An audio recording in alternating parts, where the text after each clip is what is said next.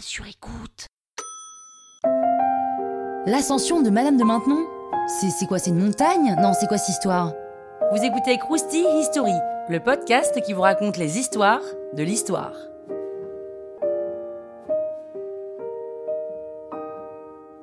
Madame de Maintenon, à la base, c'est la veuve d'un poète un peu connu à la cour du roi Louis XIV. À cette époque, elle s'appelle Françoise Scarron. C'est par le biais de son défunt mari qu'elle rencontre Madame de Montespan, la favorite du roi. Elle, elle a eu pas mal d'enfants avec le roi, Madame de Montespan, illégitime donc les enfants, et cherche une nounou pour s'en occuper en toute discrétion.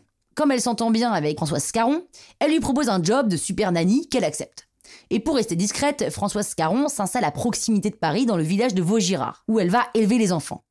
Le roi adore les enfants qu'il a eus avec Madame de Montespan et il voit que Scarron les adore aussi et qu'elle se comporte comme une mère pour eux. Et il est très touché, même plus. Il est en admiration devant son instinct maternel. Et lorsque le fils aîné meurt, elle est beaucoup plus affectée que sa propre mère. Le roi n'en revient pas et elle, elle gagne des points aux yeux du roi. En 1673, les enfants sont enfin légitimés et elle déménage à la cour. Montespan est ultra jalouse et elle lui rend la vie difficile.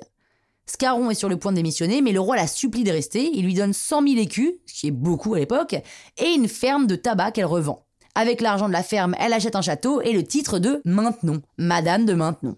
Les enfants du roi sont maintenant éduqués dans ce château, et pendant ce temps, Madame de Montespan, la favorite du roi, perd beaucoup de points.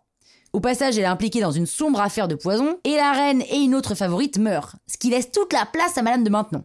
Et en effet, le roi tombe fou amoureux d'elle, il décide même de se marier avec elle, mais en secret, pour pas qu'elle ait titre de reine, vu qu'elle n'est pas d'une descendance royale. Enfin bon, secret, euh, pas tellement, parce qu'en vrai, tout le monde le savait à la cour. Et maintenant que Madame de Maintenon est numéro 1, c'est elle qui fixe les règles, fini la fête à Versailles, maintenant c'est l'austérité. Elle pousse le roi et la cour vers la religion.